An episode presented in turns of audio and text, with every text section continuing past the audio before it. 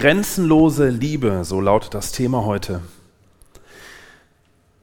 Wie soll ich meinen eigenen Kindern eigentlich begreiflich machen, wie sehr ich sie liebe? Das ist mir sehr wichtig. Und ähm, sie stehen ja ganz am Anfang ihres Lebens und da glaube ich sogar, dass das, was ich ihnen an Liebe vermittle, ihnen die Liebe zeigen kann, sehr richtungsweisend ist für ihr ganzes Leben. Mich überrascht manchmal, was sie alles an mir beobachten und was ihnen wichtig ist. Und frage mich dann, warum ist ihnen das wichtig, dass ich ihnen einen Gute-Nacht-Kuss gebe?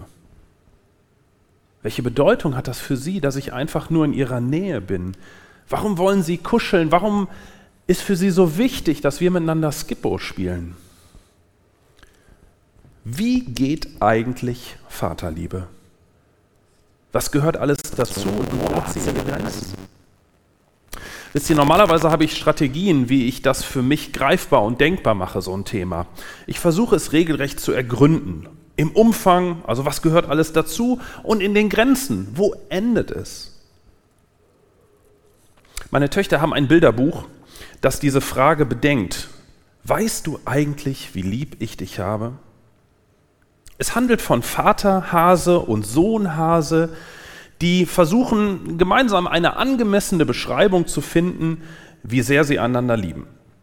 Meine Frau ist der Meinung, dass es nicht Vater-Sohn und äh, nicht Vater-Sohn ist, sondern dass es Mutter-Tochter ist, aber das sei mal dahingestellt. Der erste Versuch zu beschreiben sind die ausgebreiteten Ärmchen des Sohnes, der sagt, so sehr habe ich dich lieb. Und den Abschluss des Buches bildet der Satz des Vaters, bis zum Mond und wieder zurück haben wir uns lieb. Mir scheint das nicht zu reichen. Mir fehlt die Vorstellungskraft, die Liebe zu meinen Kindern überhaupt mit einer Grenze zu umreißen. Ich kann sicher im Sinne der Pädagogik Grenzen für mein Tun haben, aber das betrifft doch nicht meine Liebe und Zuneigung. Welchen Punkt sollte es geben, dass ich zu meinen Kindern sage, und jetzt hört meine Liebe zu dir auf? Ich will meine Töchter vorbehaltlos und grenzenlos lieben. Aber ich gebe zu, die Teenagerzeit liegt ja noch vor uns. Ich hoffe sehr, dass meine Töchter mit diesem Gefühl, vorbehaltlos geliebt zu sein, meine Erziehungsversuche überstehen.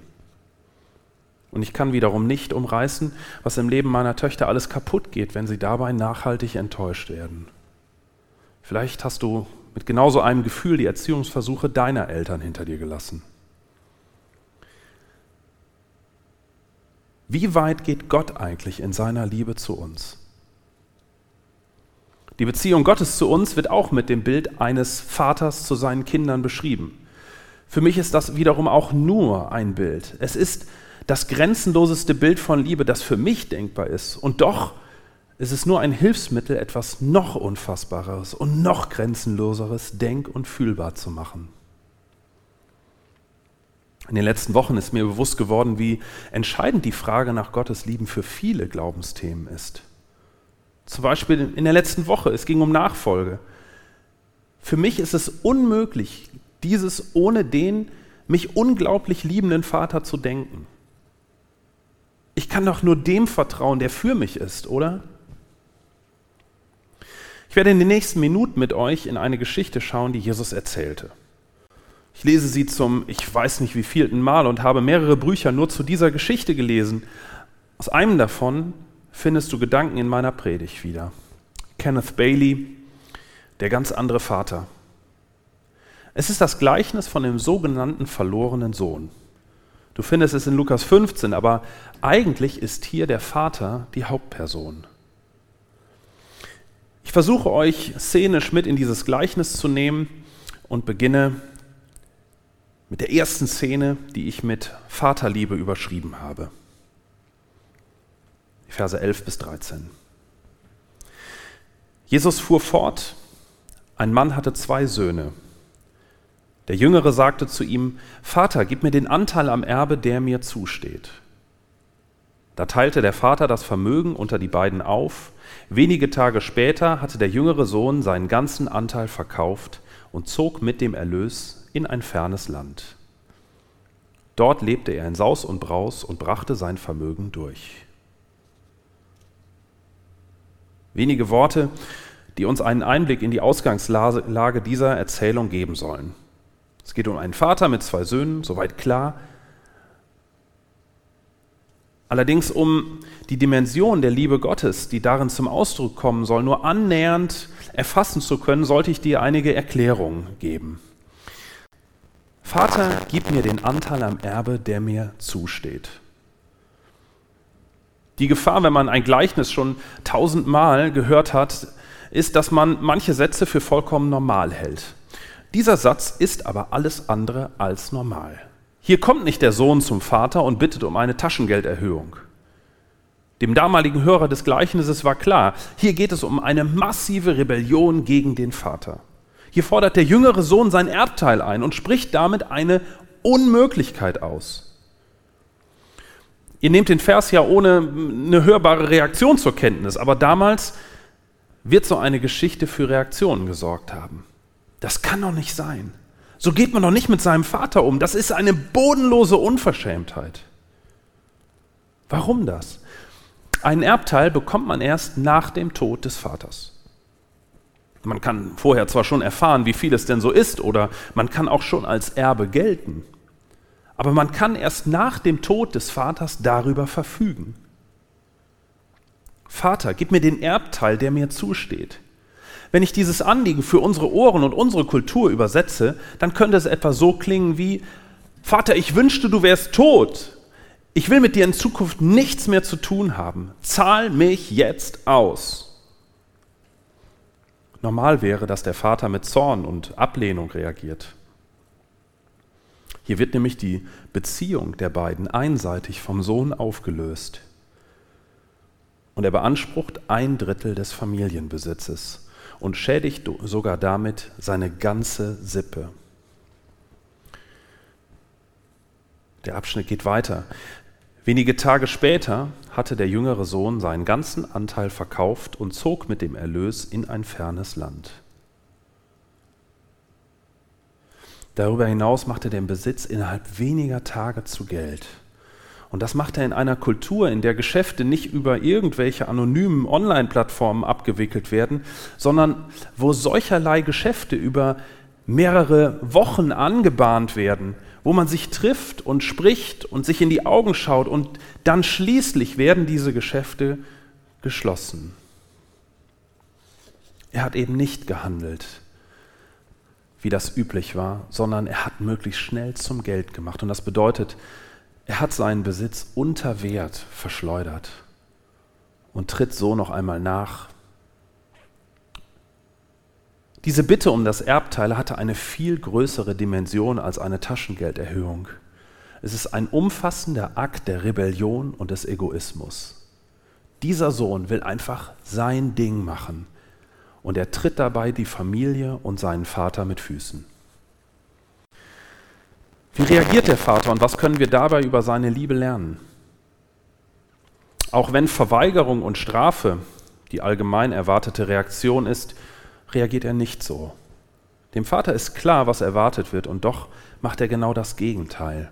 Er teilt seinen Besitz unter seinen Söhnen auf und gibt sogar dem Jüngeren die Freiheit, sich aus der Beziehung zu ihm herauszulösen. Jesus erzählt den damaligen Zuhörern diese Geschichte, um ihnen das Wesen Gottes deutlich zu machen. Wisst ihr, sie erwarteten von ihm, dass er sich von diesen Zöllnern und Sündern fernhält, mit denen er so viel Zeit verbrachte. Warum handelst du so, Jesus? Wieso kannst du nur so auf diese Egoisten und Rebellen zugehen? Ja, hier haben sich Menschen bewusst aus der Beziehung zu Gott herausgelöst. Keine Frage. Sie rebellieren gegen Gott, den Vater im Himmel. Diese Freiheit haben sie. Der allmächtige Gott gibt ihnen diese Freiheit. Er zwingt sie eben nicht. Aber Jesus handelt in Übereinstimmung mit seinem Vater im Himmel. Und er liebt sie nach wie vor, diese Zöllner und Sünder. Gottes Liebe zu seinen Geschöpfen ist eben nicht einseitig von ihnen zu kündigen. Gottes Liebe zu seinen Geschöpfen ist nicht einseitig von ihnen zu kündigen. Zu meiner zweiten Szene. Ich habe sie mit Vaterliebe hoch 2 überschrieben. Lukas 15, 14 bis 19.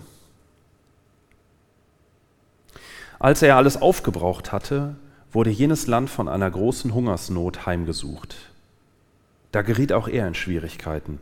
In seiner Not wandte er sich an einen Bürger des Landes und dieser schickte ihn zum Schweinehüten auf seine Felder.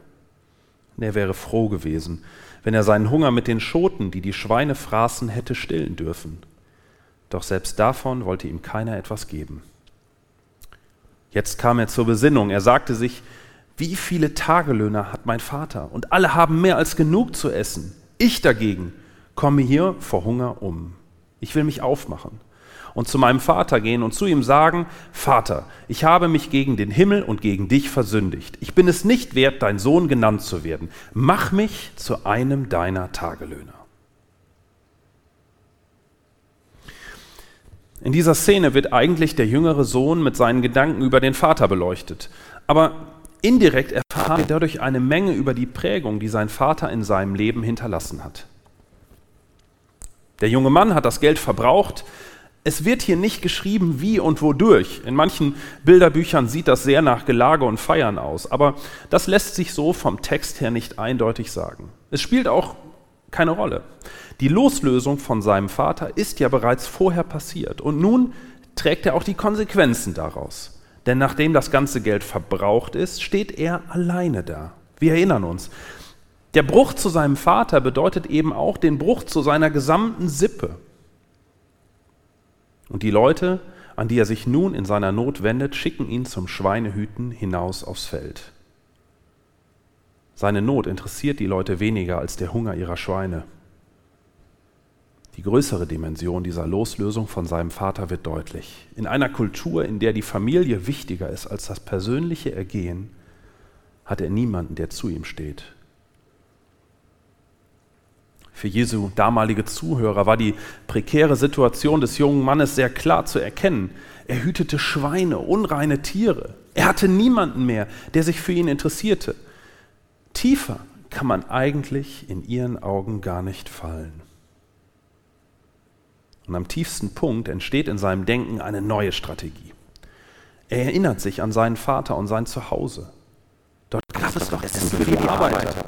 Der Fokus seines Denkens ist hier nicht so sehr die zerstörte Beziehung zu seinem Vater. Es geht ihm um Essen und um Geld. Er möchte ein Arbeiter seines Vaters werden. Und er überlegt, überlegt sich, wie er das am besten anstellen kann. Und wenn alles gut läuft, dann kann er nach einem Gespräch mit seinem Vater ein solcher Tagelöhner werden. Und auch dieses Ziel ist schon recht ambitioniert.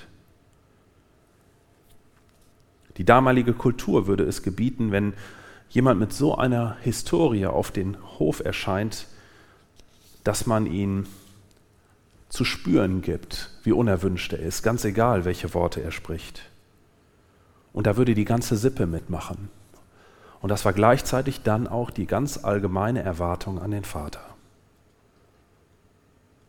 Der Sohn erinnert sich an seinen Vater, der anders ist, dessen Liebe sich eben nicht am kleinsten gemeinsamen Nenner der Kultur orientiert. Er weiß, mein Vater ist liebevoll. Seine Liebe ist eine Vaterliebe hoch zwei. Und mit diesen Erinnerungen an das Wesen seines Vaters ist auch verbunden, dass er tatsächlich hofft, dass sein Vater ihm diese letzte Bitte erfüllt. Er soll ihm den Weg bereiten, ein Arbeiter zu werden. Auch wenn er sich in einem Akt der Rebellion und des Egoismus von ihm abgewandt hat. Trotzdem ist seine Erinnerung an diese riesengroße Liebe des Vaters noch stark. Sie ist stärker als alle Befürchtungen und Sorgen. Sie ist stärker als alle Befürchtungen und Sorgen.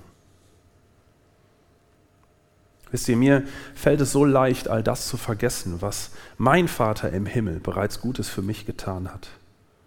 Ich vergesse so schnell, wo Gott mein, in meinem Leben bereits eingegriffen hat und gewirkt hat, wo er meine Seele berührt hat, wo er mich unverdient beschenkt hat. Und das, obwohl meine Beziehung zu ihm nach wie vor von Rebellion und von Egoismus geprägt ist.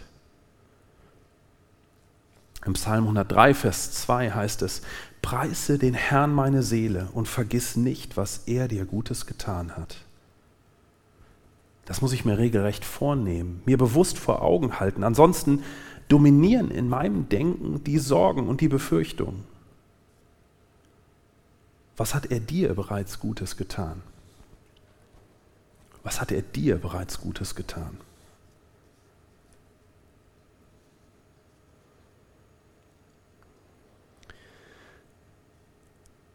In der dritten Szene wird aus meiner Sicht diese Vaterliebe noch einmal gesteigert.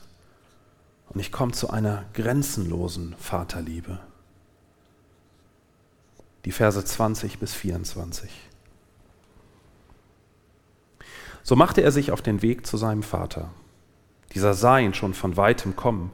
Voller Mitleid lief er ihm entgegen, fiel ihm um den Hals und küsste ihn. Vater, sagte der Sohn zu ihm, ich habe mich gegen den Himmel und gegen dich versündigt. Ich bin es nicht mehr wert, dein Sohn genannt zu werden. Doch der Vater befahl seinen Dienern, schnell, holt das beste Gewand und zieht es ihm an, steckt ihm einen Ring an den Finger und bringt ihm ein paar Sandalen. Holt das Mastkalb und schlachtet es. Wir wollen ein Fest feiern und fröhlich sein. Denn mein Sohn war tot und nun lebt er wieder. Er war verloren und nun ist er wiedergefunden. Und sie begannen zu feiern.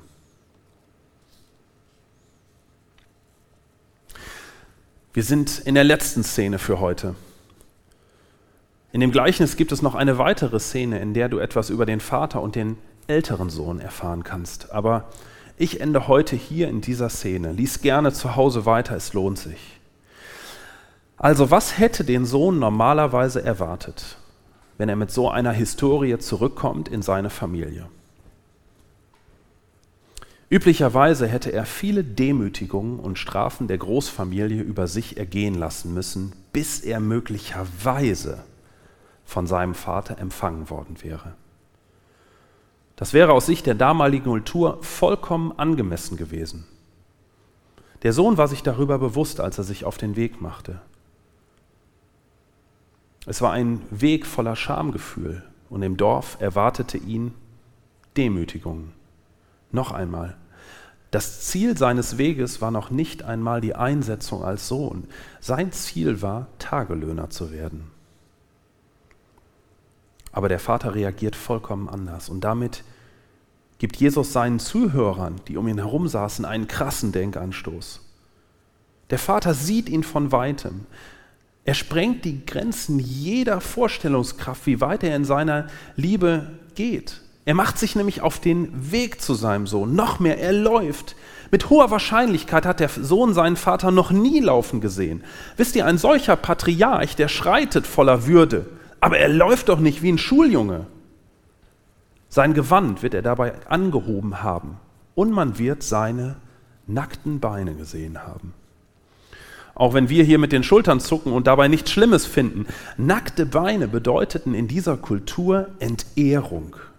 Sie werden in dieser Szene ungefähr genauso peinlich geleuchtet haben wie die stacheligen weißen Beine der deutschen Touristen an der Adria, mit Socken und mit Sandalen. In dem Moment richten sich die Blicke aller Familienangehörigen und Diener auf dieses Familienoberhaupt.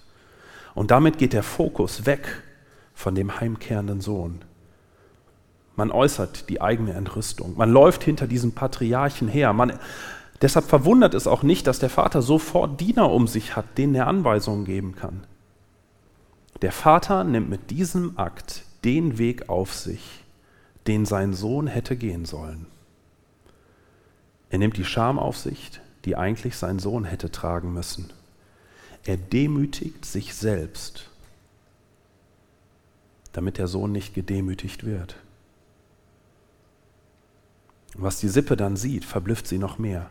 Da fällt der Vater diesem Taugenichts, der nach Schweinemist riecht, der kaputte Klamotten hat, um den Hals und küsst ihn zärtlich. Es ist der innige Kuss eines Vaters für seinen Sohn. Kannst du dir die Verblüffung des Sohnes vorstellen? Mit dieser grenzenlosen Vaterliebe hat er nicht gerechnet. Er ist so verblüfft, dass er sogar den Satz vergisst, den er den ganzen Weg über in seinem Kopf unzählige Male wiederholt hat. Das mit dem Tagelöhner, das lässt er nämlich aus.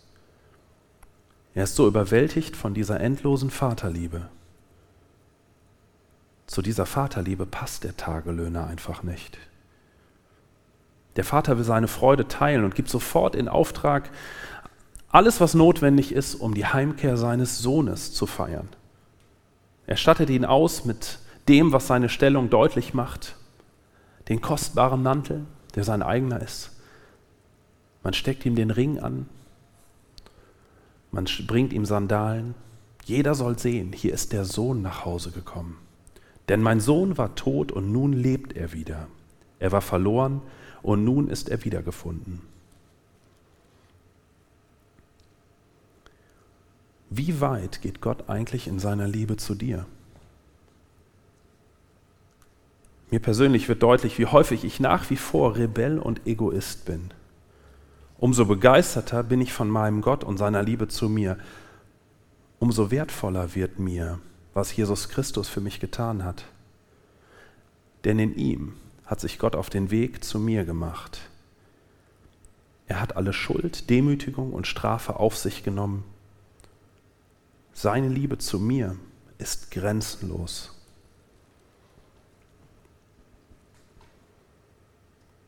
Auch wenn das für mich kaum zu fassen ist.